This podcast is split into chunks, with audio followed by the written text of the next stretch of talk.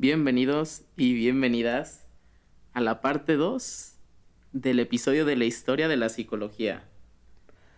En este episodio vamos a hablar desde lo más oscuro de la historia de la ciencia y la psicología.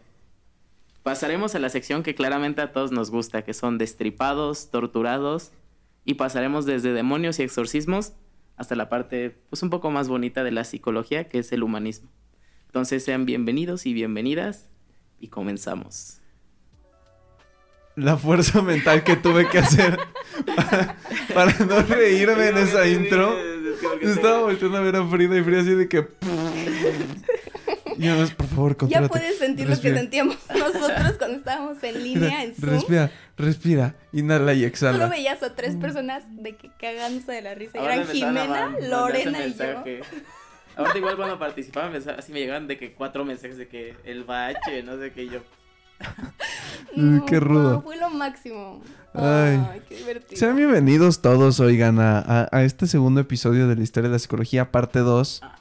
Después de em, una semana, sí, está saliendo esto una semana después, ¿no? Estamos grabando el martes. Aquí el equipo de producción nos tiene acelerados porque estamos grabando un martes 22 de agosto para aquellos que estén escuchando a destiempo. Y esto saldrá el miércoles 23, de agosto. El episodio pasado. Escuchen el episodio pasado, shout out al episodio pasado donde platicamos un poquito de la filosofía, los orígenes de la psicología, los temperamentos, los humores, algún que otro chismecito por ahí de de dónde nace la palabra de la psicología y cómo lo podemos o no relacionar con el universo de Harry Potter.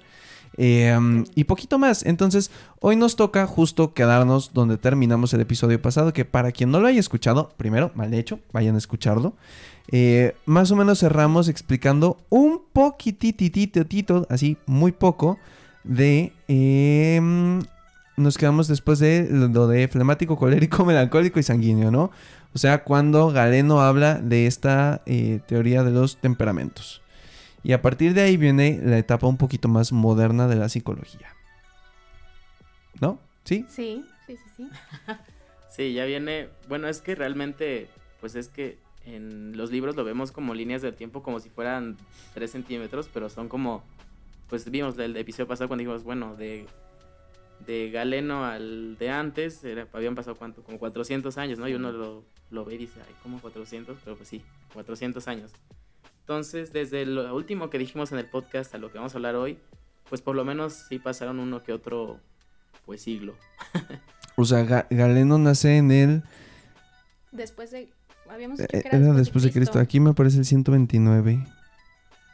Que, creo que sí. O sea, 129 antes de Cristo y ahorita nos vamos a ir hasta el 1453. Bueno, ¿Pero de antes o después? Después, después de después De Cristo. Bueno, es importante mencionar que realmente el conocimiento griego y romano dominó durante mil años casi, o sea, muchos siglos, por lo mismo que pues la ciencia tampoco progresó tanto, o sea, no de repente de los griegos de repente dijeron, ah, ya tenemos un microscopio y vamos a avanzar tres siglos la ciencia, sino sí tomó tiempo, entonces pues realmente lo que avanzó, avanzó, la ciencia, habrá gente que diga, no, es que inventaron no sé qué, bueno, en términos de psicología, realmente las ideas de Galeno fueron y las de pues Aristóteles y todos los filósofos griegos fueron las que dominaron el campo de la ciencia, pues por lo menos hasta 1453, que es el año en el que vamos a empezar el episodio de hoy.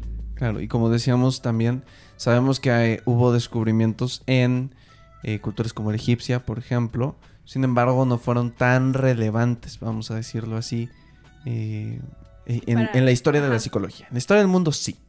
¿No? Sobre cómo explotar gente para hacer pirámides, por ejemplo. Pero... RH dice. Exacto, justo y cómo ponerle cabeza de perros a, los dioses, ¿no? Con Anubis. Pero eh, para historia de psicología, vamos a decirlo así, nos lo vamos a pasar un poquito. Y ahora sí, Bacho, nos situamos en el 1453. ¿Qué pasa en esa época? Bueno, en 1453 es cuando podríamos decir que comienza lo que es el Renacimiento. Entonces, a ver, ¿tú te acuerdas con qué hecho empieza el Renacimiento, Frida? Cuéntame, ¿con qué hecho el Que reprobó historia, dice. ¿Que reprobó historia? No. Con la caída de Constantinopla. Empieza con la famosa caída de Constantinopla.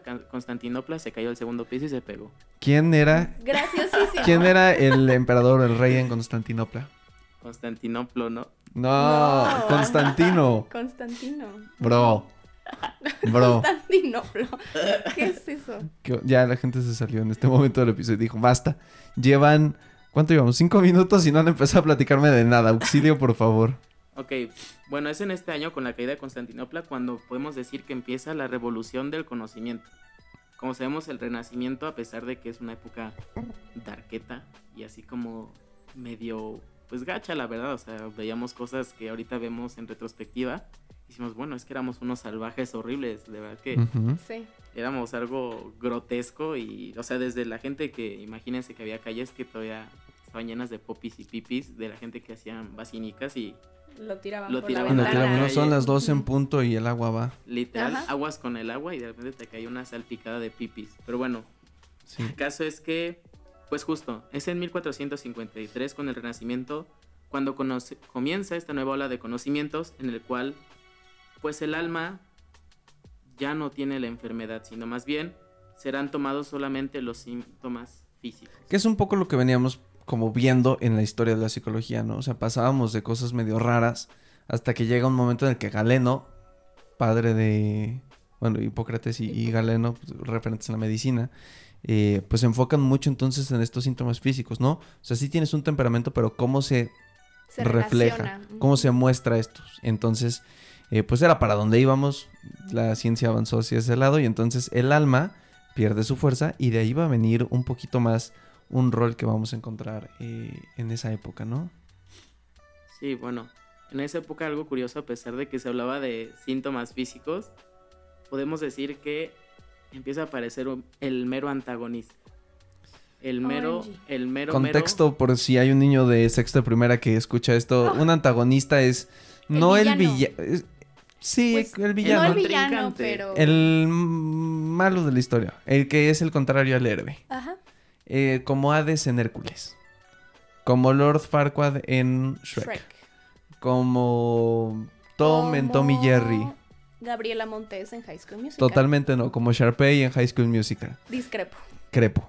Eh, y entonces eh, es cuando el, el diablo tiene este rol, ¿no? Fíjate que ayer pensando un poco en el, en el guion que teníamos, porque, a ver, si la gente no lo sabía, claro que tenemos un guion, o sea, no, no podemos... Hay producción, No amigos. podemos improvisar Producción. una hora de episodio, ¿estamos de acuerdo? No, no somos esas personas. Em, y, y me quedaba pensando que es importante hacer la aclaración. No es que la iglesia creara el diablo en el 1453, ¿no? O sea, desde la Biblia se relata en esta historia en el que Luzbella se vuelve Luzbel y eh, cotidianamente se llama Satanás, ¿no? Es esta estrella que se encela porque Dios va a mandar a su hijo a la tierra y entonces dice, "Mm, ¿cómo que no? Y entonces, pum, lo destierran al infierno. Y se lleva unos cuantos ángeles y de ahí viene el infierno y los demonios y etcétera, etcétera, etcétera, ¿no?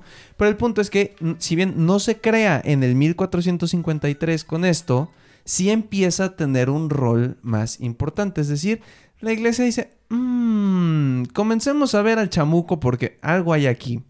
Y de hecho tiene, tiene toda la ciencia, ¿no? Como el contexto de, de por qué le empiezan a enfocar. ¿Sí? ¿No? ¿Se lo saben? No. ¿no? Esto nos lo dijeron en el primer semestre. La iglesia en esta época empieza a perder fuerza. Sí. Como que ya no es, oh, la iglesia. Es como, ah, la iglesia. Es, ajá, es justo cuando viene esta ola de nuevos pensadores Ajá. y todo esto, entonces la iglesia empieza a decir, bueno, o sea, hay que volver a, a protagonizar otra Sí, vez la historia. Y qué mejor forma de que la iglesia por- protagonice otra vez la historia que sí, porque obviamente a todos nos ha pasado algo malo, que a veces no encontremos explicación. Así decimos, bueno, ¿y por qué me pasó a mí? Bueno, imagínense que ese pensamiento, pues la iglesia aprovechó y dijo, bueno, ¿a quién vamos a poner al centro de todo lo malo que nos pasa? Y de las enfermedades y Todo. de todo. Pues al diablo. Y al final es una táctica que se usa hoy en día porque crea un enemigo común. Sin meternos en temas políticos, pero seguramente hay, hay alguien de la audiencia, ustedes mismos habrán escuchado este discurso, ¿no? De hagamos a nuestro país great again. ¿no? O en, en algún otro país de Latinoamérica que no quiero decir quiénes somos, eh, esta parte, ¿no? De vamos a combatir la mafia del poder. ¿Qué hace este discurso? Crea un enemigo en común. Es decir, todos, el pueblo, la gente, nos vamos a unir para atacar X, Y o Z de esta cosa. Y entonces esto regresa un poco a la autoridad, porque si en ese momento había gente que se cuestionaba, oye, ¿y la iglesia católica? Sí, la iglesia católica, no, deberíamos obedecer al papa. Dicen, oye, pues la iglesia es la única que te va a proteger del chamuco, ¿eh? La iglesia es la única que si tu hija está poseída le va a sacar el chamuco, así que ya verás tú, porque si no tienes buena relación, pues ya, ya tronaste. Y es justo ese discurso, o sea, la iglesia se presenta como justamente, o sea, yo creo al villano, pero también soy el único que tiene la cura ante el propio mal que yo estoy poniendo como al centro de, de los problemas de la gente, ¿no? Sí, digo, no sé si crear el villano, pero sí, centrar, la, centrar la atención. Como que antes no lo pelaban tanto y ahora, no sabes que sí, métele tantito prota. Creo que es importante aclarar también esto porque, como bien lo platicamos en el primer episodio, ¿no? Sobre la subjetividad y nuestras perspectivas, pues como contexto, eh, al menos yo, pues sí soy católico creyente, entonces también está interesante porque parte de esto, pues ataca un poco la historia de tu religión y es como, hey, pero pues tienes que conocerlo y tienes que saber que como institución, pues este tipo de cosas pasaron y se tuvo que aprender y se tuvo que modificar porque, oye, no estaba bien. Y lo vamos a ver con lo que sigue después de este apogeo del, chamuco en la historia. Pero bueno, justo en esta época, pues que se empieza a centrar en el chamuco y las, y las enfermedades, que el chamuco era el culpable de todo, es cuando también empieza este discurso de que toda persona que estuviera enferma, por ejemplo, de epilepsia, por ejemplo, esquizofrenia, la única explicación que podría tener pues de la enfermedad era que se encontraba poseída por el chamuco o que era consecuencias de los pecados de los padres, ¿no? O sea, es que a lo mejor eh, eh, los papás hicieron alguna obra mala, ah, bueno, su hijo salió epiléptico por eso. Cuando pues ahorita en la actualidad sabemos que realmente tiene otra causa, pero en ese entonces solo había dos sopas, o por pecador o porque se te metió el diablo. Claro, y es que al final si lo piensas, eh, por ejemplo en la epilepsia, que me gusta el, ejemplo, ¿cómo son los síntomas de la epilepsia, más o menos? O sea... Son convulsiones. Convulsiones. ¿Y cómo son las convulsiones? Pues te retuerces, haces ruidos, te puede salir, ¿te puede salir espuma por la boca? Depende del tipo de epilepsia. Yo personalmente he tenido, pues en el trabajo teníamos niños con epilepsia y justo es un episodio epiléptico resulta ser bastante impactante. Claro. Pero pues imagínate, si en la actualidad resulta ser algo que dices, ay, ¿y ahora qué hago? En ese tiempo es como de, no hay otra explicación de Crucifíquenlo. Sí, sí, sí, totalmente. Entonces, pues supongo que, no, no, no supongo, considero que entonces a raíz de eso es como que dicen, a ver, tiene que haber algo más allá de mi conocimiento que está moviendo aquí esto. Entonces, pues justo. De hecho, fun fact, una vez estaba en misa cuando era niño, quinto de primaria creo, eh, y iba saliendo de, de confesarme y una niña se convulsiona enfrente de mí en el... Y yo dije, ¡ah! Ya no me quiero confesar en mi ya no, ya no quiero... Sí, claro, o sea, me, quedé pensando y la primera reacción que piensas es en la torre, aquí... Sí, ¿qué hago? ¿Qué ah, no, no, aquí hay alguien que se le metió mi bro, yo tengo que salir corriendo antes de que me hablen judío o algo así, ¿sabes?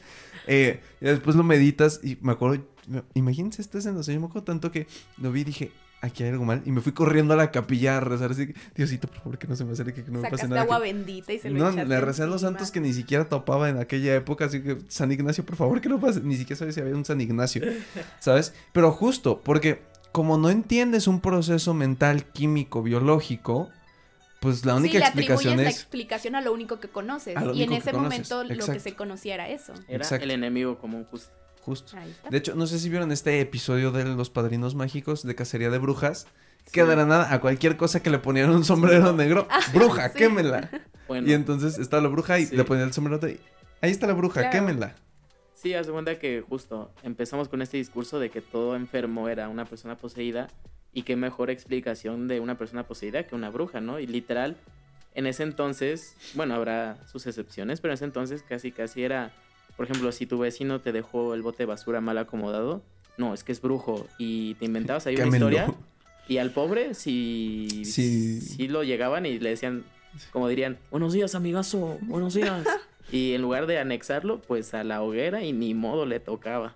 o sea, si tú lograbas comprobar que, la verdad es que tampoco era tan difícil comprobarlo, ¿no? Que tu vecino era brujo, bruja o lo que sea, te caían peor que los de Coppel cuando les debes un préstamo así de que no te levantas y ¿qué pasó, mi bro? Ya te tiene agarrado como puerco y sí, justo. Em, y por eso empieza esta cacería de brujas, ¿no? O sea, como que la iglesia dice, ok, pues ya estamos retomando el poder con esto. Una de las manifestaciones del enemigo es el tema de la brujería, que va en contra del catolicismo y de, y de toda de, esta parte de la iglesia. bueno, pues entonces nosotros tenemos el poder para, así como, no todos los sacerdotes, ¿no? Pero había ciertos designados por el Papa que tenían el poder de expulsar eh, al enemigo. Decían, bueno, también la iglesia tiene el poder de... Pues, Solucionar. darle crán a la crán con las brujas. y se crea algo que se llama el Maleus Maleficarium. Que, mis queridos amigos, yo ayer me metí a investigar un poquito más porque me pico la curiosidad. No, no quería solo decirles el nombre, ¿no? Entonces, ahí les van unos datos curiosos. Que por cierto, en el primer episodio prometimos que Bacho iba a aventarse su Bacho dato. una vez al episodio. Así que velo pensando, ¿eh? Porque te lo tienes que aventar el día de hoy. Ahorita lo pienso. Pero el Maleus Maleficarium era un manual para tipificar, cazar y obtener información de brujas. Fue creado por dos monjes dominicos que, alemanes, eh, por si pronuncio mal el nombre, es Heinrich Kramer y Jacob Sprenger. Em, y estos hombres dicen, mm, pues hay que crear un libro para esto. Lo mandan al Papa y imagínense el nivel de atrocidad que contenía ese libro que la Inquisición, que de por sí era una institución religiosa espantosa y, que hacía cosas terribles, la Inquisición dijo que los métodos de tortura utilizados en el Malleus Maleficarium eran inhumanos. O sea, imagínate a qué nivel. Si recordamos que la Inquisición hay un libro que creo que es el de Foucault. Foucault. Foucault. Foucault. De mm, poder o mm, relaciones de poder. Ay, ¿cómo se llama? Eh, lo dejamos en la descripción. Pero el punto es que inicia el libro contándote el desmembramiento de la Inquisición, o sea, cómo la Inquisición desmembró a una persona atándole cada extremidad a un caballo. O sea, estamos hablando de que los mismos sujetos que le ataban brazos y piernas a caballos a personas para que se las arrancaran, dijeron que este libro era cruel e inhumano. O sea, ¿en qué nivel teníamos que estar? ¿Están de acuerdo? Y la iglesia le dijo, el papa dijo, no, bro, está mal. Y lo que hacen estos dos monjes dominicos es, pues, ¿sabes qué? Creo que nosotros tenemos más razón que el propio Papa, que es la institución mayor. Vamos a publicarlo y decir que el Papa lo aprobó. Y tómala, pues un montón, un montón de, de parte del clero de la, iglesia, pues dicen, va, vamos a torturar a las brujas para sacarles información. Claro, quémalas vivas, quémales los pies y a ver si hablan. O sea, pues sí, que no va a hablar así. Sí, yo me, te inventas lo que haga falta para que te bajen de ahí. De hecho, si a ustedes les interesa conocer un poquito más de la historia, aquí el pequeño comercial del episodio del día de hoy, vamos a crear un canal de difusión en nuestra cuenta de Instagram, arroba simple-mente. Simplemente, igual en la descripción de este podcast. Y les vamos a mandar pues todos los datos o cosas que vayamos encontrando. Por ejemplo, hay una revista de National Geographic muy digerible que te narra la historia y algunas cosas que incluía el Maleus Maleficarium. Por si tú eres de esas personas curiosas que dice, bueno, eso de los caballos no me espanta, bueno, te puedes ir a dar un, un showcito por ahí a ver, a ver qué te parece lo que proponían estos dos monjes, ¿no? ¿Algo más que creen que falta de agregar de esta historia? Medio cocham... Pues Digo, el bacho prometió que vamos a tener estas historias y estamos cumpliendo. Sangres y destripados. Sí, bueno, por ejemplo, este, pues justo empieza este pues justo este discurso de sangre, tripas y eh, vamos a hacer el método que haga falta para, para que la persona o se cure o confiese que esté, está poseída, ¿no? Que en este caso era exactamente lo mismo. Aunque en los dos casos estás perdido, ¿no? Porque te mueres diciendo que no eres bruja o te mueres diciendo que eres bruja, porque no es como que confiesas y ya apaguen el fuego, déjenlo vivir, ¿sabes? Entonces, no, no, o sea, no había alternativa, sí o sí te morías. Sí o sí, sí o sí, no había de otra. Pero bueno, a ver, también hay que entender a la gente y todo este pánico colectivo que despierta la iglesia. Es decir, imagínense que de repente yo dijera que las enfermedades mentales, que un hijo naciera con epilepsia, es culpa de una persona nada más y que, o bueno, de un virus que nadie conoce, en este caso, una persona, de un personaje que nadie conoce y que nadie ha visto, pero que está ahí acechando en cualquier momento que te descuides para atacar, ¿no? Y es cuando viene esta frase que decía que pues el demonio se metía a las personas a través de la melancolía, es decir, si tú en algún momento estabas triste, podría ser propenso a que te volvieras loco y por lo tanto acabar en la hoguera. Digo, porque según yo, corrígeme si me equivoco, pero hay ciertos estados anímicos que propician que uno pueda contraer con mayor facilidad ciertas enfermedades, ¿no? Algo, algo tenía entendido de que en algunos momentos tipo una canción muy fuerte de depresión cuando tus neurotransmisores están out, tus mecanismos de defensa corporales. Sí, o sea, eh, bueno, estoy también yo hablando mucho desde lo que conozco, pero puede estar errando completamente. A mí me hace mucho clic justo lo que mencionas, porque pues al final todos estos sistemas que tenemos dentro del cuerpo están súper conectados y el sistema inmunológico es muy presente justo también pues, cuando estás todo el tiempo en defensa de bichitos que hay por ahí. Y pues justo si estás tú en por con, o sea, seguir tu ejemplo, con, en, con depresión, en un episodio bastante así como complicado, seguro tus defensas bajan. Claro, y conductualmente también, ¿no? Porque cuando pues estás en uno de estos episodios no tienes hambre, no descansas y al final eso... Tiene una repercusión física, claro. Entonces, justo, y yo me quedo pensando, tal vez desde aquí viene un poco la idea de que estar triste es malo, porque vamos a asociar que si estás triste se te mete el diablo y además la tristeza no es una emoción cómoda. Es importante y muy útil. Es, es, es, Llegaremos a eso. Es necesario mencionarlo desde ahorita, ¿no?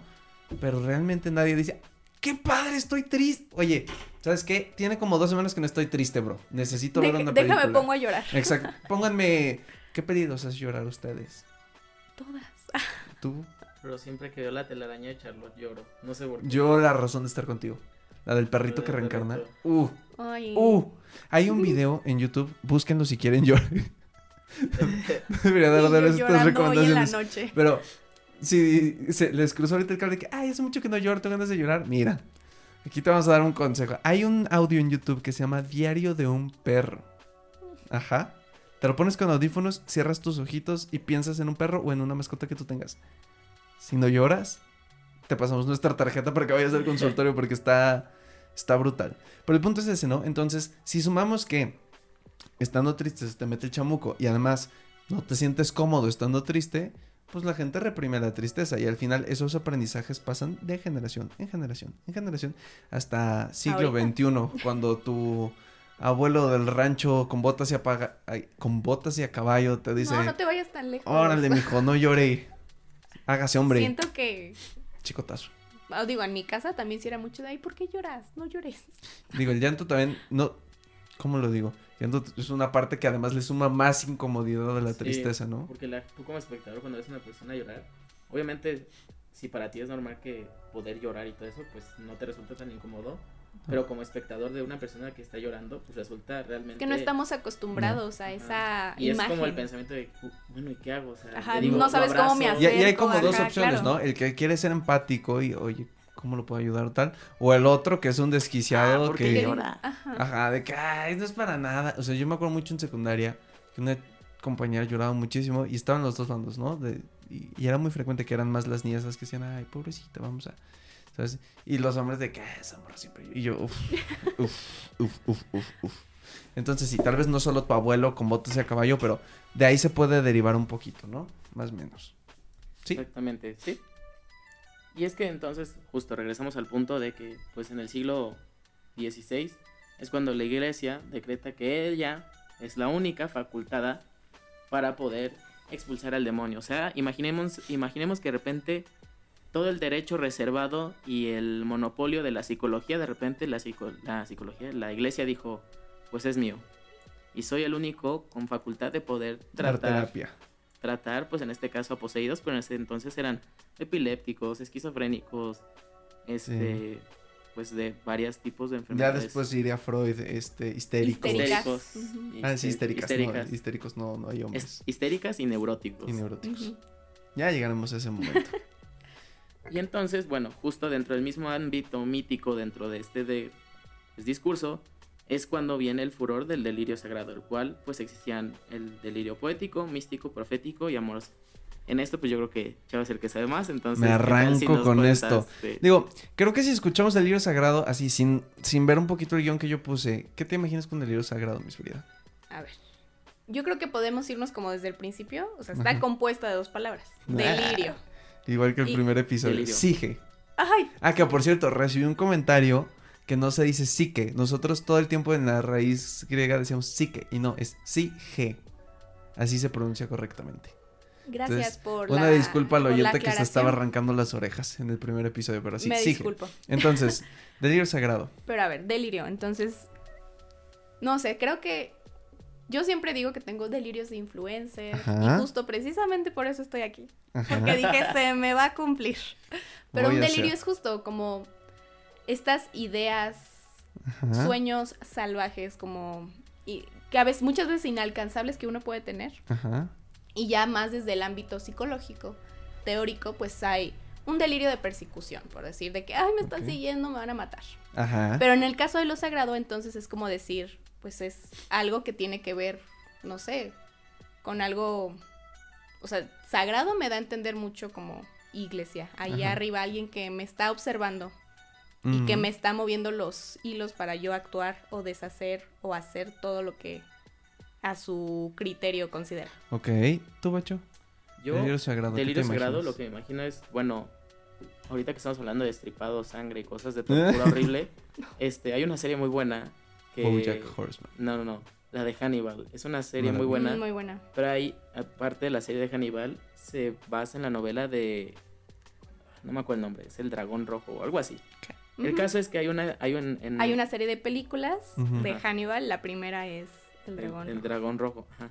Entonces el caso es que pues dentro de una de las escenas de una temporada, hace cuenta que de repente aparece justo un sujeto que hace cuenta que él cree que está en conexión así directa con Dios, hace cuenta como que se le aparece Dios en, dentro de la alucinación y el delirio, que le dice, no, es que tienes que matar a tal y tal. Para mí eso pues, requiere, o bueno, para mí eso podría ser el delirio divino, ¿no? Obviamente eso es en el sentido sádico de asesino, pero claro. no faltará la persona que diga, no, es que Dios me habló. Pues, pues como la Mijangos, ya que estamos aquí. ¿La Mijangos decía que Dios le había dicho eso? Que Dios le dijo que matara... ¿A sus hijos? No. ¿Cómo se llamaba? No era, no era Carla, era... Bueno, mi señora Mijangos este, era muy católica. Sí. Y entonces su discurso para cuando descubren todo lo que hizo fue de es que a mí se me apareció Dios y me dijo que yo hiciera esto porque pues tal cual igual de nuevo no quiero decir que así fue tal cual lo que dijo, no estoy citando, pero sí decía se me apareció alguien o las voces me dijeron que yo fuera y apuñalara a mis hijos. Y pues sí. Wow, no, o sea, conozco la Mijangos, es eh, una historia muy típica queretana que valdría la pena, no sé qué piensan, si en algún momento hacemos un episodio analizando el caso de la Mijangos. Estaría Desde la psicología. Díganos si quieren. Creo que, estaría bomba, ¿no? Sí. Díganos. O algún otro personaje así. Ajá, sí, estaría bueno, ¿no? Así, Dahmer. Este, ¿cómo se llama el que hizo Zac Efron? Con Lily Collins. el de em, Ted, Bundy. Ted Bundy. Bueno, punto. Eh, yo, yo cuando leía Del Libro Sagrado me imaginaba a esta gente en el centro de Querétaro. No sé si los han visto que van con su micrófono y dicen: El final se acerca, todos conviértanse. ¿Ok? Sí.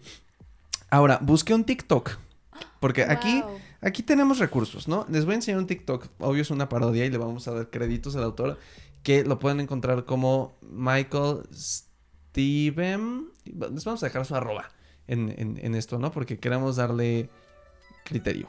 le queremos dar este, más bien... Reconocimiento. Reconocimiento. Créditos, era lo que quería decir.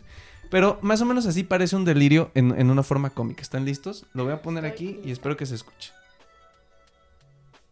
¿Si vas conmigo este sábado a la reunión de jóvenes? ya, dale. Sí, qué genial, eso es muy... Oye, pero ¿qué hiciste? ¿Por qué me besaste? Perdóname, perdóname, en serio. Dios me dijo que lo haga. Dijo, bésala. Y yo, ¿en serio Dios crees que la bese? Pero no la conozco mucho. Y te besé. ¿En serio? ¿Pero por qué lo haces otra vez? No, me está obligando, quiere que te bese. No te vas a enojar con lo que quiere Dios, ¿verdad? Su alma salvarás en mi momento menos esquizofrénico. Pues, es un TikTok que me, el vato me fascina porque hace estas parodias, ¿no? Pero eh, creo que ejemplifica muy bien, en una manera muy burda, cómo es que entonces funcionaban estos delirios religiosos o estos delirios sagrados. Era cuando una persona quería tener una conexión directa con lo divino, llamémoslo Dios, pero también puede suceder en otras religiones, ¿no? Alá, Buda, este, Shalom, no sé. ¿Quién, tú, Ra, si tú eres de la cultura egipcia. Las sectas que dicen, tú para ver al, máximo, al todopoderoso, tienes que hacer esto, aquello. Sí, como casi casi el camino de Hércules para volver a convertirse en héroe, ¿no? Em, siempre sacamos referencias de Disney, qué cosas.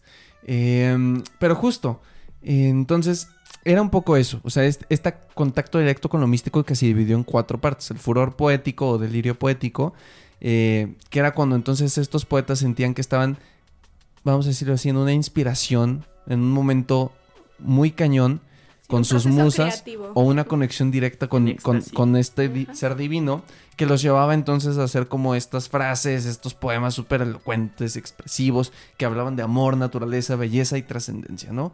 Después estaba el furor místico, que era más como en el tema espiritual y en la mística entre una comunión, esta comunicación entre lo divino y yo y cómo nos mezclamos.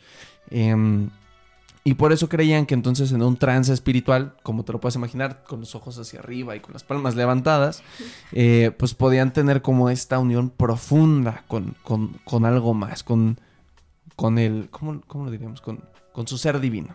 Ajá. Furor profético, que es uno que a lo mejor se van a topar mucho o van a identificar mucho, es cuando la persona cree que está como bendecida o, creada para recibir revelaciones o visiones del futuro. Dios me ha dicho que en el 2012 se acabará el mundo. Sí, como el complejo del Mesías, ¿no? Así como claro. Ahora, eh, aquí, hay que tener mucha distinción, ¿no? Porque em, uno puede pensar que se ataca entonces a todos los profetas, y en este caso lo voy a decir no de la Iglesia Católica, porque en la historia del catolicismo hay muchos profetas. No podemos decir que es un delirio profético, porque sería un estudio de caso súper extenso. Eh, y hay ciertas partes en la investigación que se han mostrado como que mm, esto tenía razón, entonces no podemos generalizar. Pero si, por ejemplo, te lo pongo así de sencillo, un día, el día de mañana estás en el centro y te pasa un loquito al centro y te dice, el universo se va a acabar en el 2040 con una pandemia del no sé qué y el no sé cuál, ta, ta, ta, ta, ta, ta, ta, ta, porque Dios me lo dijo a través de mis sueños. Mm, ¿No? Hay que tener cuidado con eso porque, es un furor profético. Me da risa porque a veces pienso y los veo y digo, bro, o sea, esto es, esto es así meramente fuera del episodio. esto, es, propio. Este es, punto de aparte. O sea, ¿se imaginan que realmente... Uno de ellos sí. Como los teporochitos del centro, ¿no? Así que ya están bien sedimentados, ya bien solventados. ¿Te imaginas que... Así, miren, ahí les va así un... igual, una fumado también. ¿Se imaginan que realmente esos teporochos del centro sean así de así como no lo digas. alienígenas así de otra de otra dimensión acá que realmente tienen el conocimiento y lo que dicen es cierto y que la única forma de poderse mantener cuerdos es mediante la adicción. Digo, yo me estoy yendo mucho así, muy igual, me estoy poniendo diente por ochito de centro. Pero me causa risa porque digo, porque si los ves lo dicen súper convencidos. Sí. Y realmente, por ejemplo, cuando tienen estos episodios como de persecución o de paranoia, realmente como parece que sí los persiguen, entonces los volteo y digo, bueno, si imaginan, o sea, imagínense qué chistoso sería que, por ejemplo, creo que había un, un vagabundito en el centro que era muy famoso que le decían el patines. ¿Se imaginan realmente que el patines, o sea, realmente de algunas cosas que haya dicho de que, por ejemplo, que alguna vez yo hubiera aventado, no, es que vamos a morir en el 2050 y que realmente nos muramos en 2050? Producción, producción, revisen la bebida que está ingiriendo el co-host de este podcast que se ve sospechosa. O sea, es una buena fumada, pero por favor que nadie lo tome como si esto fuera algo psicológico. Es una, es una posibilidad, o sea. O sea como, como la gente de, ¿dónde es de? Uy, ¿no vieron ese chiste de Ricardo Farril? Que algún día tendremos que analizar su caso. delirante. Eh, tendremos que analizar su Con caso. Con respeto, ¿no? Porque está pasando un mal rato, pero... Pero sí, sería importante en algún momento analizarlo, ¿no? Para dar contexto. Pero hay un chiste que tiene, creo que es en Tamaulipas, no, no es en Tamaulipas, es en Tabasco, en Villahermosa, Tabasco, que dice que los aliens ahuyentan los huracanes de, ¿sabes? no, el clásico de, no, es que mi abuelito se peleó con el diablo a las 3 de la mañana por el terreno. Y le ganó con un plomazo de la fusca, ¿no? Justo.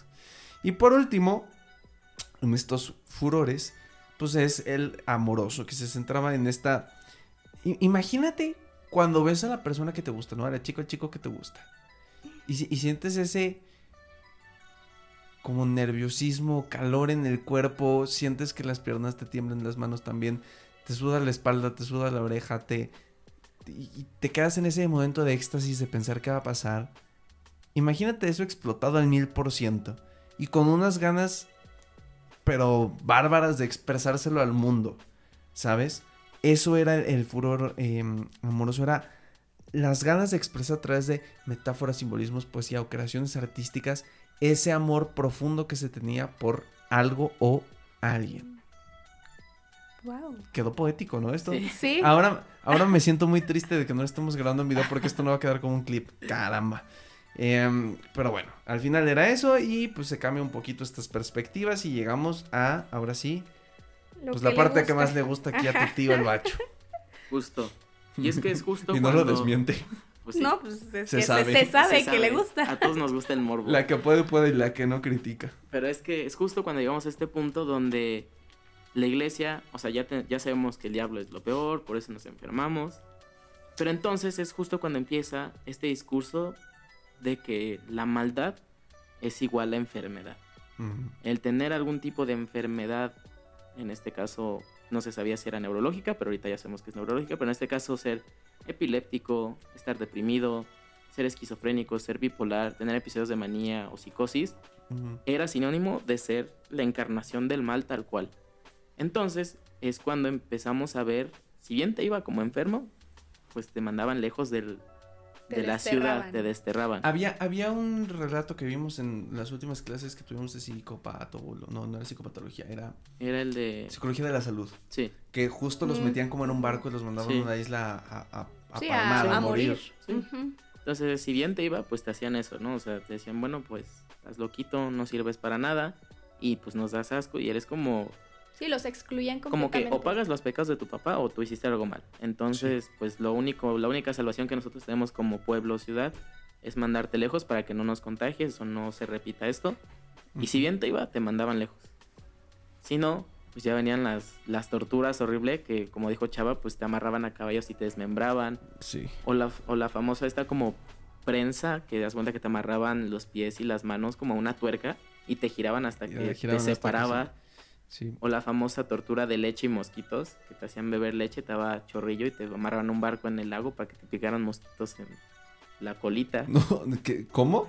Yo me encantaría que todos los que nos estén escuchando tengan así una imagen mental de todo lo que están diciendo. Reitero, nos pasó lo mismo el episodio pasado. Hay que poner algo así están comiendo. Algo así están comiendo.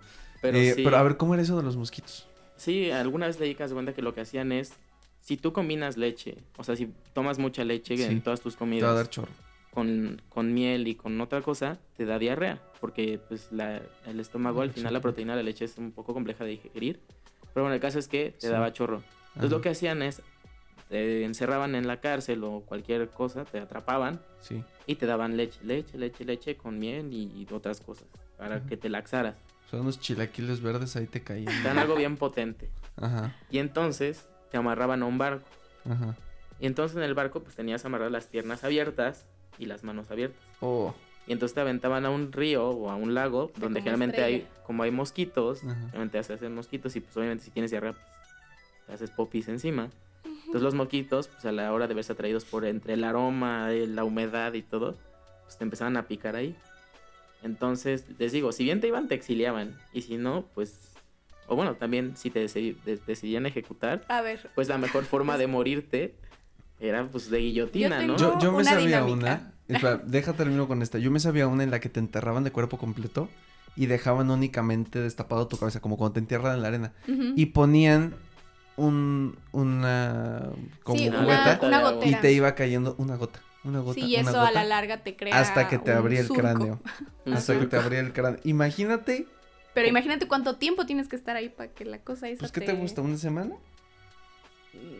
Vamos a intentarlo. Una, semana constante de gotitas. Porque si no te morías de hambre o de. Ah, ¿Sabes? Entonces, a fuerza tenía que ser un periodo de tiempo. Considerable. Corto. O sea. Medio. o sea, considerable para que no mueras de hambre ni de sueño. Pero sí para que te abras la cabeza. ¿Sabes? Sí. Como una semana. Bueno, ¿cuál era tu dinámica? Ya dejemos de, pensar en gente descalabrada. No, ahora van a seguir pensando. Mi dinámica consiste de todas las que han mencionado, ¿Cuál preferirían? ¿Cuáles tenemos opciones? ¿La guillotina? Bueno, es que la guillotina es la fácil. Quitamos guillotina, sí. ¿no? Sí, no, no. Ok. tenemos la, de... los caballos. Los, caballos. La, popó, la tuerca y el, el, gotero. No, los mosquitos y la que tú dijiste. Somos cuatro opciones. A ver, chava, ¿tú cuál, cuál prefieres? ¿Estás ah. poseído? Según. Estoy poseído según ya te atraparon, te tienen un padre, que exiliar. Un padre alemán me acaba de perseguir por todo el país para castigarme. ¿Te eh, exilian o tienes la opción de escoger tu tortura? ¿Cuál escoges? ¿Qué te parece si en lugar de una los categorizamos en un, dos, tres, cuatro? Escoge una. Eh... Yo creo que yo escogería los mosquitos. No. Porque al final, o sea, si es la más nasty, pero al final de eso no te mueres. O sea, si acabas picoteado y así, pero. ¿Qué tal que te da chinguncuya? Perdón, no, no viste la posibilidad. No eras niño cuando se cree chinguncuya. El chinguncuya no, es ¿No has visto que ahorita hay como una epidemia? Bueno, no, no ahorita, pero hay como yo bichos no hago en el... Yo hago rosas, entonces a mí no ah, pasa nada. tú eres princesa. No, sí, claro. Definitivamente la de piquetes de moscos en la cola es la última que elegiría. Sí, o sea, si como la dice última. Chava, si lo hago como en un top 4, definitivamente está hasta abajo. Sí, está hasta abajo. No. O sea, estar o sea, estar con popó ahí. 10 torturas que me gustaría probar. No, porque, porque piénsalo, piénsalo genuinamente. Te vas a rozar. O sea, ¿alguna vez has estado rosado? Sí, de por sí cuando te... Pues de bebé, supongo. Pues imagínate que te... O sea, tal vez no te acuerdas la sensación. Yo a lo mejor en primaria sí porque me acuerdo de algo de cómo se siente eso. O sea, e, es, ese sentir como el que no está tan padre. Es que ustedes están olvidando el tema de que tienes una infección gastrointestinal. Eso es difícil. o sea. Esta la realidad, además tienes diarrea. Sí, no, definitivamente no. Entre que me ardan las pompis, eso y. Mm, Los mosquitos. Ay, que. Ay, no, no, no. No, está muy nasty. Yo creo que me iría por los caballos. La neta. Se me hace rápido. Porque en el que te van a jalar te van a torturar, vas a quedar todo estirado, pero no vas a morir luego, El de la gota se me hace fatal, porque juega con tu mente, con tu vida, con tu todo. Y los caballos, pues sí, te van a hacer, ¿qué te gusta? 40 segundos de... Sí, porque van rápido. Exacto, o sea, 40 segundos de porque más la historia cuenta que si no te, o sea, si la fuerza del caballo no era tan fuerte, agarraban una hacha tipo guillotina y... Y te lo, ajá. Entonces, sí, yo prefiero totalmente... 50 segundos del dolor más insufrible del mundo a una semana con moscos ahí. La neta yo iba, yo me iba a ir por la misma, porque yo prefiero, o sea, ya digo, obvio, las todas son torturas. Sí. Pero si me pueden torturar un minuto a una semana, prefiero que me torturen un minuto. Tortura, ir a un concierto de No, no es cierto. Es que aquí mis Frida va a ir al concierto de Taylor Swift. Ay, amigos, qué emoción. Si van a ir el 25 de, de, de agosto, el viernes, eh, búsquenme para intercambiar pulseras de amistad. Friendship bracelets. Friendship, friendship bracelets. Friendship bracelets. Sí, y vamos a gritar todas. Ok. Vamos a ser amigas. Quitando esta dinámica dolorosa que esperamos que nadie en nuestros trabajos escuche, que oso llegar mañana al trabajo y de que, ay, Miss Brida, el profe Bacho, el profe Chava. El profe Bacho quiere tener diarrea. Alejen a Frida de Chava de los caballos, están mal. No, no, no. Eh, ojalá que nadie lo escuche por allá. Pero, ajá, ¿cuál era tu punto después de esto, amigo? Pero es justo, o sea, justamente empiezan a poner métodos tan horribles porque, pues, entre el pánico de la gente, como dije hace rato, y entre que la iglesia busca recuperar el poder, pues es justamente cómo erradicas un mal de esta tierra. Pues haciéndolo pasar a la hoguera. Pasar por lo insufrible, o sea, por un infierno en la tierra para así entonces que deje de existir ese mal. Pero entonces, pues es justo con este pensamiento que se mantiene. Y el problema es que la ciencia tampoco podía progresar porque aquella persona que se intentaba poner en contra de lo que predicaba la iglesia, pues ¿qué pasaba? Acababa igual que pues una persona enferma. Entonces, pues ahí fue un poco una época donde nos estancamos un poco y pues... no hubo progreso científico. rigió un poco entre el terror que causaba la propia iglesia y el terror que causaba el, el estar enfermo, pues que nos quedamos atorados pues un ratote en, en tortura, sangre, destripados, mosquitos en las pompis. Justo lo que le gusta a Bacho. Pero bueno, para Por eso él es quien está guiando este episodio. para que vean que no todo es malo, pues obviamente, como todo en esta vida, cuando algo pasa y que a todo mundo nos causa tanto trauma o cosas horribles, pues siempre hay una luz al final del túnel. Uy, no lo sé. Entonces, antes de pasar a esta luz al final del túnel, pues hay que comentar que pues, eh, como cierre de la época, tenemos que pensar que antes se vivía, se existía y todo era orientado hacia Dios. Era por y para Dios y no existía ley o persona o hecho que pudiera contradecir lo que la iglesia decía o mandaba. Pero entonces, curiosamente, la nueva corriente de pensamiento y que empieza justo a dar el primer paso hacia la pues un poco hacia la reconciliación entre la ciencia y la iglesia, es justamente un padrecito, un monje. Alemán que creó el Maleus. No, no es cierto. No, fue el, Tommy. El Tommy, el famoso San Tommy, de Aquino, Santo Tomás de Aquino. Entonces, con él empezamos a ver esta revolución donde vemos que no necesariamente iglesia y ciencia tienen que ser enemigos jurados. Sí. Sino que a través de la ciencia y a través del pensamiento científico podemos evolucionar del por y para Dios a observar el mundo de una forma más racional y objetiva. Es decir, se plantea que no necesariamente la ciencia y la fe van a estar peleadas. Pues que estas no, son, no son excluyentes una a la otra. O sea, no porque yo crea en la ciencia, o sea, una persona de ciencia, voy a decir, es que Dios no existe. Y entonces, pues es donde podemos llegar, y es gracias a la ciencia que podemos llegar a entender, pues que el mundo es una creación de Dios y uno puede llegar a comprender la creación de Dios a través de la ciencia y el conocimiento. Entonces, pues así empieza esta revolución de pensamiento donde decimos, bueno, ok, ya no es solo por y para Dios, sino también a través de mi pensar y de la ciencia y de experimentar es que puedo conocer el entorno que me rodea, que al final es la creación de Dios. Suena súper profundo, ¿no? Sí. O sea, porque yo, yo lo escuchaba y pensaba que es una similitud muy curiosa como con la psicología. Que se dice muchas veces que la psicología está peleada con la ciencia porque pues, no es comprobable en algunos casos, porque la apego al método científico, porque, ¿sabes?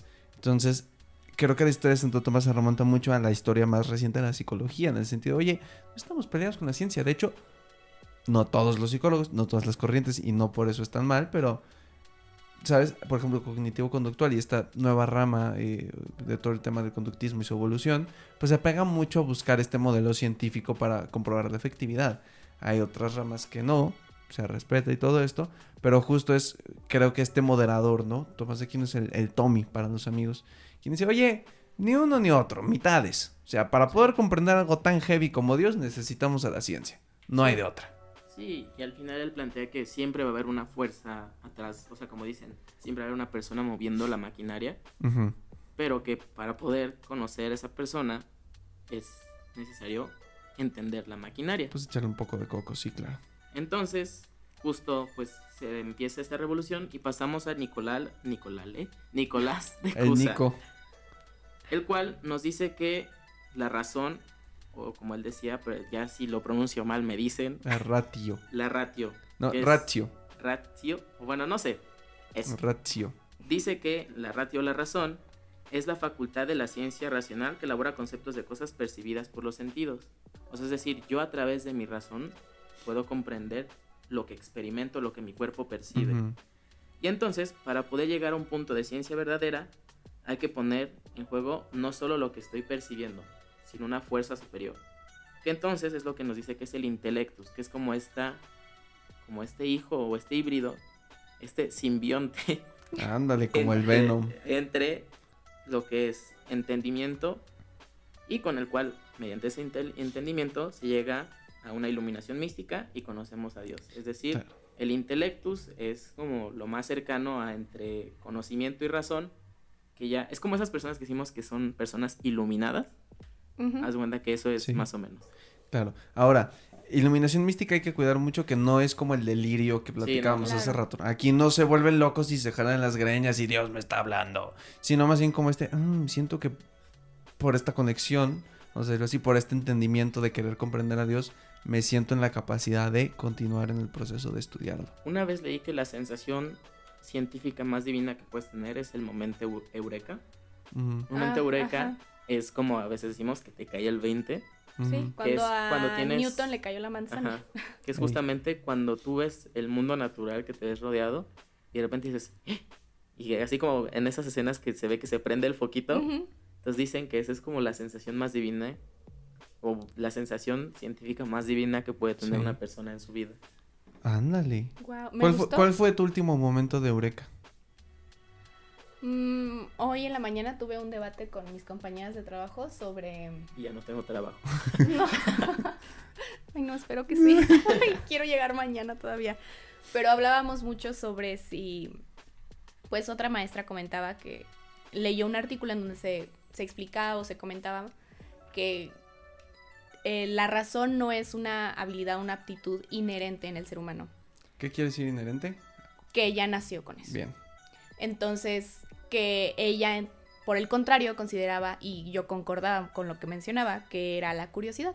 Y que es justo la curiosidad.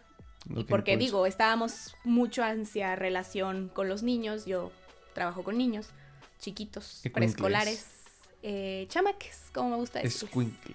Y, y decíamos que... Bodoques. ¿Cómo es que podemos crear un conflicto cognitivo a partir de la estimulación que pueden tener en este caso en, el, en la escuela? Cuando son pequeños, cuando justo están en proceso de desarrollar muchas habilidades que requieren de tiempo.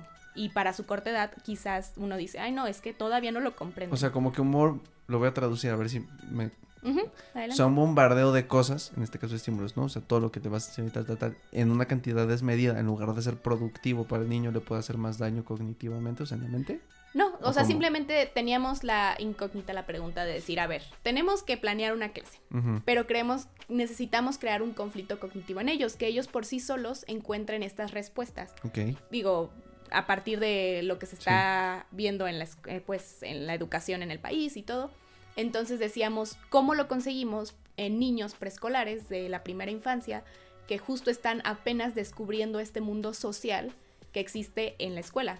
Y se están descubriendo también a ellos y están justo en esta etapa de descubrimiento. Claro. Y muchos de los discursos que podemos escuchar de adultos, de personas mayores, es de que no, es que el niño no te entiende, porque aún no razona bien todo eso.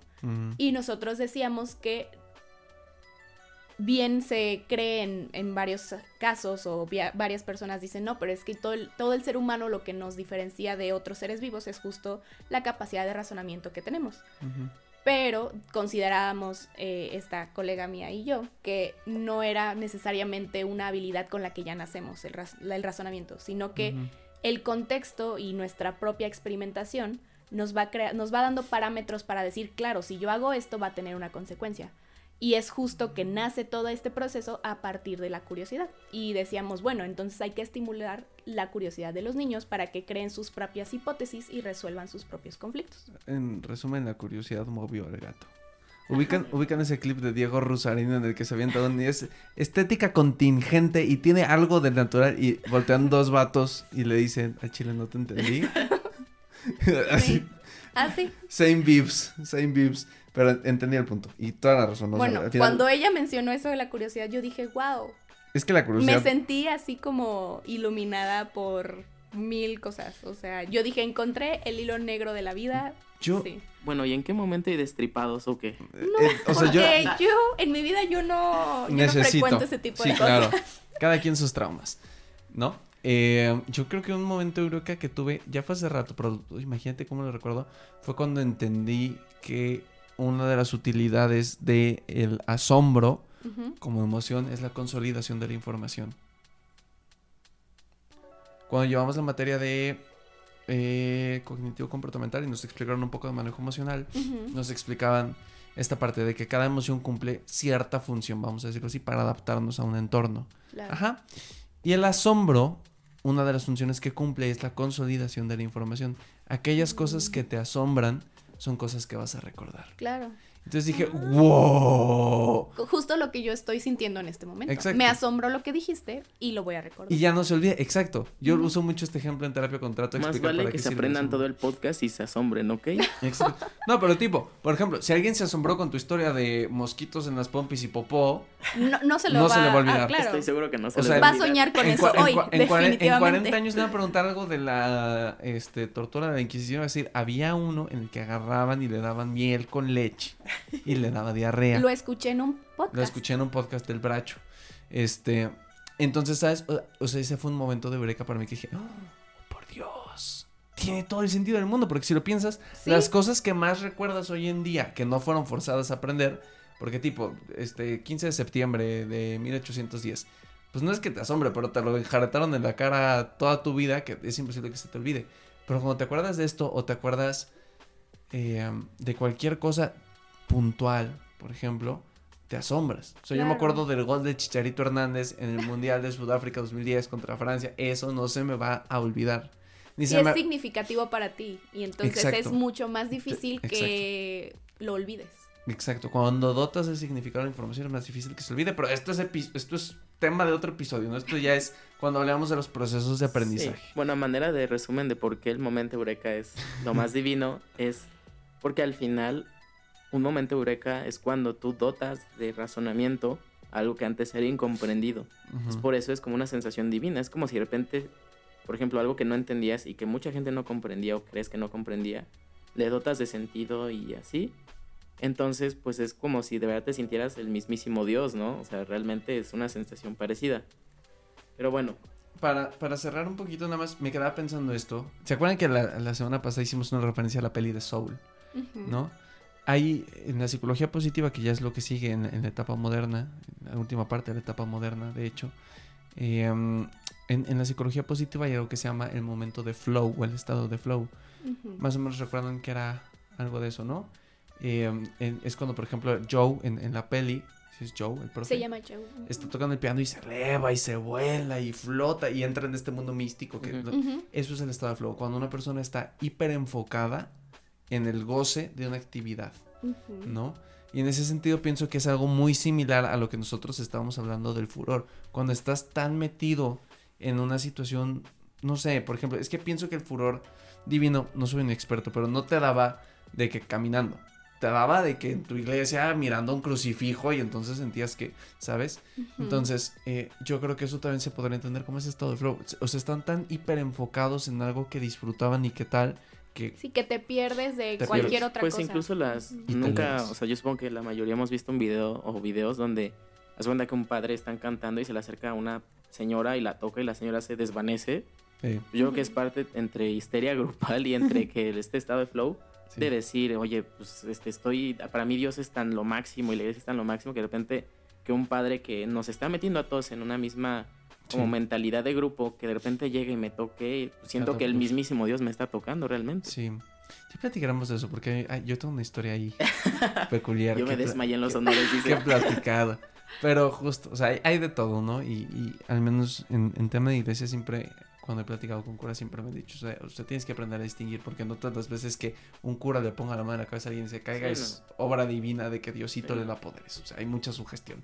Y creo que está padre que incluso un cura te lo diga así como que no, no, no te la creas del todo, todo, ¿eh? O sea, con criterio, mi chavo, piénsale bien. De hecho, ahorita hablando de criterio en cuanto a religiones, hay una serie muy buena que dice en Netflix que se llama Cómo crear tu secta. Es un poco de comedia. Pero justo toca temas de religiosos y de sectas, de cómo personas como estudiantes, adolescentes, llegan a creer en, en filosofías, por ejemplo, cómo se crea la familia Manson. O sea, y tú dices, bueno, o sea, realmente ahorita tú que ya ves que Manson es un ser horrible, tú lo ves y dices, ¿cómo cayeron en un, un círculo así? Pero cuando en esta serie te desglosan cómo se genera la secta de Manson y de otras sectas, dices, bueno, mental ah, ahí. Es, como esta de ahora del par de sufrir, ¿lo han escuchado? Sí, realmente es De que compre sus aceititos de 45 mil dólares y pare de sufrir. No, Jesucristo Redentor. Pero bueno, ese es, ese es chisme de otro capítulo que, si le somos bien honestos, según nosotros, estará así, fin, out, basta. Hasta aquí la historia de la psicología y nos quedamos a la mitad del guion. Pero mira, ¿qué les parece si como audiencia llegamos a un acuerdo? Vamos a ir tocando de aquí en adelante las escuelas, pues una por una, pero a forma de, bueno, no sé cómo. De episodio, ¿no? sí, por ejemplo. Sí, como episodio de psicoanálisis. Episodio de humanismo. episodio de conductismo. Para que así también pues podamos profundizar más y que no sea solo una pinceta. Sí, me parece muy bien. Pues entonces ya se la saben, este banda, ya fue el último episodio en general de la historia de la psicología y a partir de ahora entramos en en esta parte de eh, cada escuela de psicología. Así que yo sé que entraste aquí porque te da el chisme de si, si tus sueños significan algo y si entonces te acuestas en un no sé qué y si dibujas si una persona con bajo la lluvia. Es porque esa persona también soñó contigo. ¿Cómo pasar con 10 el HTP? Justo. Para quien no sepa qué es el HTP, es el House Tree Person. Cuando el psicólogo te pide dibujar el árbol, la casa. ¿Por qué me pides dibujar a, a, una persona bajo la lluvia? estaría bueno, ¿no? Un episodio de cómo... cómo pasar con 10 esas pruebas. Es que no es, no es ético, pero podremos dar la historia. El contexto.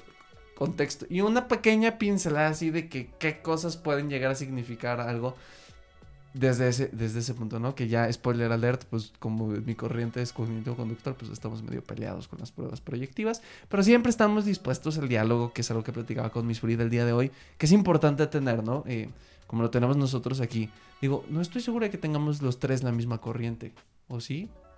Pues Tú y yo no. Tú y yo, ¿no? Pero. Bacho y tú. Yo, la verdad, soy. O sea, bueno, en mi práctica soy más fan de usar. Por favor, no me digas ecléctico. No, humanismo. O sea, soy más ah. como de humanismo. como. Uy, uy, uy. Respiro de nuevo. De usar ese tipo de, de corriente a la hora de mi, de mi praxis. ¿De tu terapia? wow, qué profesional. Ya entenderán qué es el humanismo, pero es una cosa bien preciosa. Es una cosa bien preciosa. Yo creo que es de las corrientes que más rescata la parte bonita del ser humano. Sí. Este, pero pues ya lo conocerán en los siguientes episodios. Eh, notas importantes del podcast, pues que nos sigan en todas las redes sociales, Instagram, TikTok, Twitter. Compartan para llegar a más oídos. Compartan para llegar a más oídos. Hay que festejar porque, si no me equivoco, hoy llegamos a 84 seguidores en Insta. Oye, oye. No, es, es considerable. Es considerable. O sea, tenemos tenemos que ir creciendo poco a poco, pero pues les agradecemos pero que estemos aquí con nosotros. A crecer. Compartan, Entonces, Si te gustó este episodio, si dijiste, oye, fueron 60 minutos de este mucho jijiji, jajaja y aprendizaje, aprendí cosas de, mosquitos, este, muchas otras cosas más. Eh, pues si te gusta, compártelo, déjanos tu frase favorita, interactúa en las historias que te compartimos a través de nuestras historias Dinos, ¿cuál sería tu tortura predilecta? ¿Cuál escogerías tú? ¿Te imaginas que no? No, no lo hagan, no, no porque van a sacar cosas muy extrañas. No, no lo hagan. Y ahora qué me decir, este, escuchar su podcast. Ah, este. Cámara, no digan eso. Entonces, no, pero quédense ahí al pendiente y ya saben que si quieren unirse al canal oh, de difusión. Perdón, se acá escuchó un grito medio peligroso, ¿no? Este, si se quieren ir al canal de difusión para recibir contenido exclusivo de este podcast, pues con mucho gusto los esperamos. Se pueden unir mandándonos un DM o en las historias que vamos a estar compartiendo. Siempre está ahí el botoncito para que se unan. ¿Algo más que quieran decir el día de hoy? ¿Todo bien? ¿Todo bien? ¿Todo bien? Pues gracias por escucharnos, oigan, por aguantarnos una semanita más y este podcast pues sigue creciendo Gracias a ustedes, cada semanita un poquitito más. Gracias. Amigos. Adiós. Bye. Nos vemos después. No tomen leche y miel. Hoy aprendimos eso. Basta. Ni chilaquiles. Ni, si eres mexicano, sandía en la noche. Tampoco. La lechuga dice. La, la, lechuga. Uh, tengo un relato de la lechuga con la historia de los dioses egipcios, pero eso será para otro chisme. Adiós. Bye.